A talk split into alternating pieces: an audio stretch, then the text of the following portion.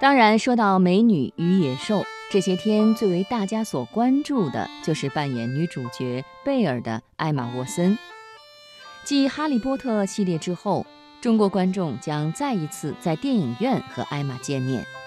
时隔六年，艾玛依然需要面对所有童星都会面临的困局：少时寥寥，大未必佳。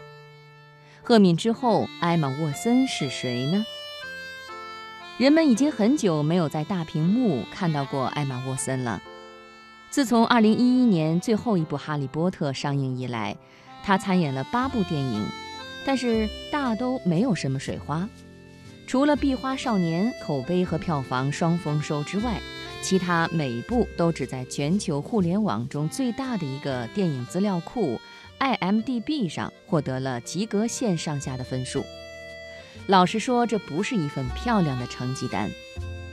在知乎“如何评价艾玛沃森”这个提问下，最高票的回答非常不留情面。现在看，艾玛沃森也就是个加成的金发版梅根·福克斯，最高上限大概也就是花瓶程度更强的卡梅隆·迪亚兹。世界上当然需要花瓶的角色。人们不满的点在于，以艾玛的职业起点之高，理应给观众带来更多的惊喜。常拿来和艾玛比较的哈利的扮演者丹尼尔·雷德克里夫，头顶个子矮、长残了的压力，在表演的道路上越走越远。和同龄的女演员相比，艾玛似乎也被甩在了后面。好莱坞有“九零四金花”的说法，除了艾玛以外。另外有两位，分别是詹妮弗·劳伦斯和克里斯汀·斯图尔特。三人的一个共同特征是，都因为担纲青少年人气小说改编的电影女主角而一炮而红。大表姐在《饥饿游戏》中成功演绎了燃烧的女孩凯特尼斯，第二年就凭借《乌云背后的幸福线》获封奥斯卡影后。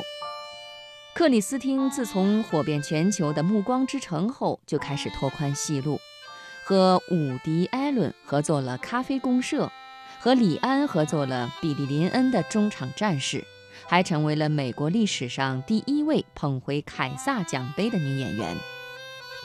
这很容易让人总结出，艾玛并不是一位出色的演员，甚至还有一些不思进取。注意了，我们的评价维度是演员，而不是艾玛这个人的全部。如果说谁会第一个质疑他身为演员的业务能力的话，恐怕不是别人，恰恰就是艾玛自己。问题在于他是否把演戏当作人生的重心。就目前看来，答案是否定的。每个童星必定会面临同一个困境。在他们身心迅猛成长的少年时代，他们都在努力扮演另一个人。这个人给他们带来过少年得志的荣耀，也投下了巨大的阴影。在很多人心中，艾玛沃森就是赫敏。可是，当告别了赫敏，艾玛沃森是谁？她又有什么特别的呢？哈利波特之后，艾玛有两次持续一年的息影。第一次是发生在他刚进入布朗大学读英语文学专业的时候，在和媒体公布这个消息时，艾玛表示：“我想过普通的生活。”他的确也是这么实践的。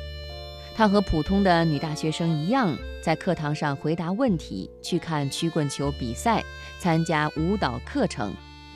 一名同学还在社交网络上分享了自己和艾玛同时参与学校剧本试镜的经历。那位同学说：“我走到等候室里，就看到了也在等试镜的艾玛。我当时的想法就是，让我和一个专业演员一起试镜，真是不公平。我们一起演了一幕，他非常友好。最后，我们俩都没选上。在艾玛心中，在学校的试镜失败，也许比多少个成功的角色扮演都来得有趣的多。”一度，艾玛甚至对是否还要当演员都动摇过。是2012年《壁花少年》的剧本把她拉了回来。艾玛的第二次息影就发生在最后一年。这一年，她的主要工作是更深入的研究和推广女权。她成立了一个女权阅读俱乐部，命名为“我们的共享书架”。他说：“我给自己的任务是每周读一本书，为了我的读书会，每个月我还会额外再读一本。”更早之前，艾玛作为联合国妇女署亲善大使，就已经在联合国发起过“他为他”活动，呼吁男性意识到刻板印象的负面影响。艾玛在联合国演讲中说：“我看到年轻的男性承受着巨大的精神压力，但是又不能向他人寻求帮助。我不想说男性们被性别刻板印象所禁锢。”但是我可以看到，事实上确实如此。当他们自由的时候，自然而然，女性也会得到改变。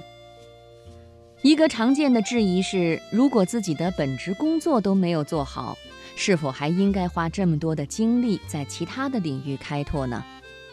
其实，艾玛在多个场合都表达过同一个观点：他对演艺圈没有那么大的野心。他说：“我喜欢做一些完全跟电影事业无关的事情，我想要追寻其他的目标，他们能够让我的脑袋进行不同的思考。”对于艾玛作为演员的未来，谁也不能给出一个明确的答案。即便是铁杆粉丝，也只能保持审慎的乐观。多接点好戏吧，艾玛小姐。在人来人往的好莱坞，多的是大器晚成和伤仲永的故事。就拿被艾玛奉为奋斗目标的茱莉亚·罗伯茨来说，还不是背了十几年的花瓶称号，人到中年才凭一部《永不妥协》脱胎换骨。给一个走出大学校园没几年的年轻女性下结论，的确是早了点儿。话说回来，要是哪天艾玛彻底退出影坛，好像这也不是一件很让人吃惊的事情。哪一种才是他真正想要的人生？大概也只有艾玛自己知道吧。很早之前，艾玛就说自己被人们的这种看法笼罩着。哦，看啊，他们是童星，他们的人生就这样了。有时候甚至会觉得人们在等我搞砸自己的人生。那他真的搞砸了吗？对此，艾玛给出的答案直截了当。前路迢迢，我会证明自己。